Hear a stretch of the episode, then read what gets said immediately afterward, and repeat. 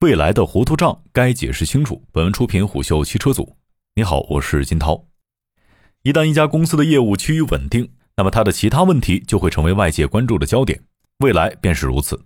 在六月二十八号，做空机构灰熊发布报告称，未来汽车很可能利用一个未合并的关联方来夸大收入和盈利能力。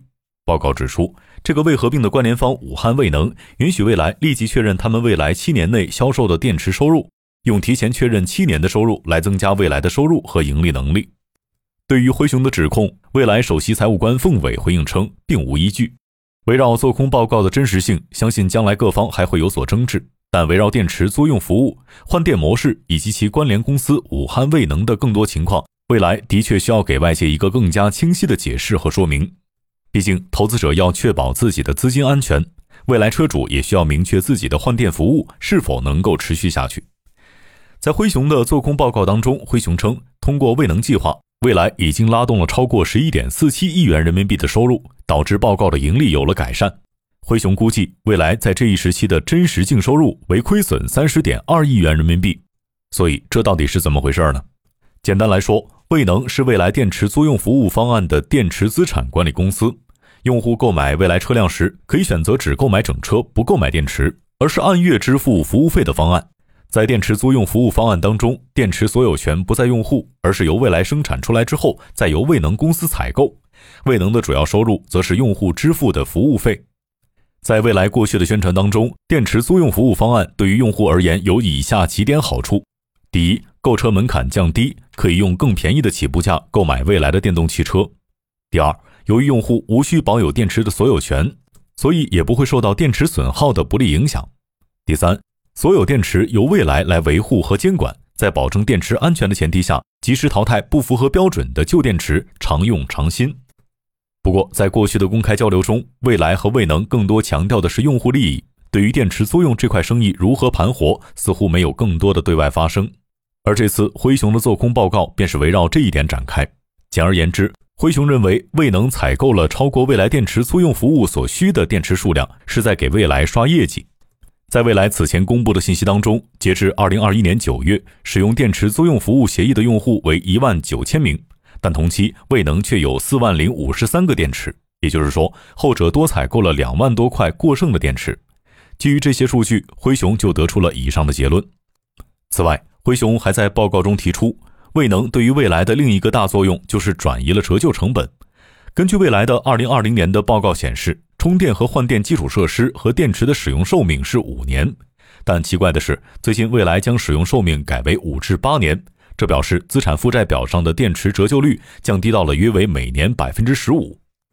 这意味着，截至二零二一年九月的九个月，这些电池将为未来节省折旧费高达三点三六亿元人民币，直接虚增了公司的利润。虎嗅研究总监李彤认为，电池租用服务对于未来而言，确实是优化收入的好方法。订阅服务的问题在于，其成本是需要计算在每次收入当中的。李彤说道：“就像我们去饭馆办了一张一万元的储值卡，并不是说饭店就可以直接计入等额的收入乃至利润。正确的计算方式应当是客人每次消费后，饭店在扣除了原料、服务、店面租金等成本之后，剩下的才是利润。因此，他认为未来直接把电池卖给未能是效率更高的方式。”对于灰熊的做空报告，外界也有不同的看法。凯联资本董事总经理尤天宇对虎嗅说道：“如果未能没有刻意为未来优化财务报表的话，这么做就是没有问题的。在他看来，未能本质上只是未来的电池租赁合作伙伴，只要公司能挣钱，那就没什么问题。毕竟未能也不是上市公司。不过，作为未能的大股东，未来有必要对外披露和未能的电池租赁商业模式是如何计算的。那么，未能到底该买未来多少块电池呢？”根据虎嗅此前与未能总经理陆荣华的交流，未来整个换电体系的电池存量是车主数量的百分之一百二到百分之一百四十。也就是说，假如有一百位未来车主，那么市面上就需要流通一百二到一百四十块电池。但未来现在多了一倍的电池，显然是偏高的。但如果按照灰熊报告中按照车主和电池数量一比一的方式采购，肯定也不对。所以，我们不应该只关注某个静态数据。毕竟，未能完全有理由在未来电池产能、价格相对稳定的时期内多购买一些电池，来应对未来日益膨胀的车主数量。如果单纯根据未来每个月的新车交付量，而不是依照大致的交付预期去购买电池，显然不太符合制造行业的规律。不过，到底购买多少块电池比较合理，在外界看来实在是一笔糊涂账。目前，蔚来车主在以每个月八千到一万的数量增加当中，不同地区的 New Power 换电网络运行情况也是千差万别。受到疫情的影响，车主们的长途自驾也被迫暂停，因此高速公路换电网络也在遭遇波动。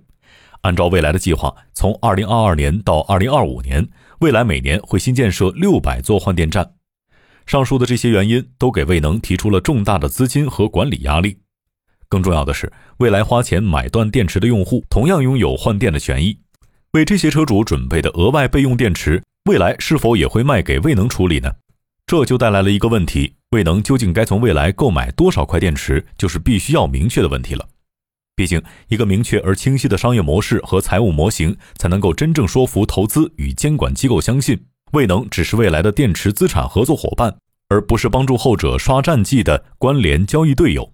因此，关于未能的商业模式和经营状况，未来有必要在一定程度上对市场公开。毕竟，在一家用户企业，电池这种用户和企业的核心资产上，不应该是糊涂账。商业洞听是虎嗅推出的一档音频节目，精选虎嗅耐听的文章，分享有洞见的商业故事。我是金涛，下期见。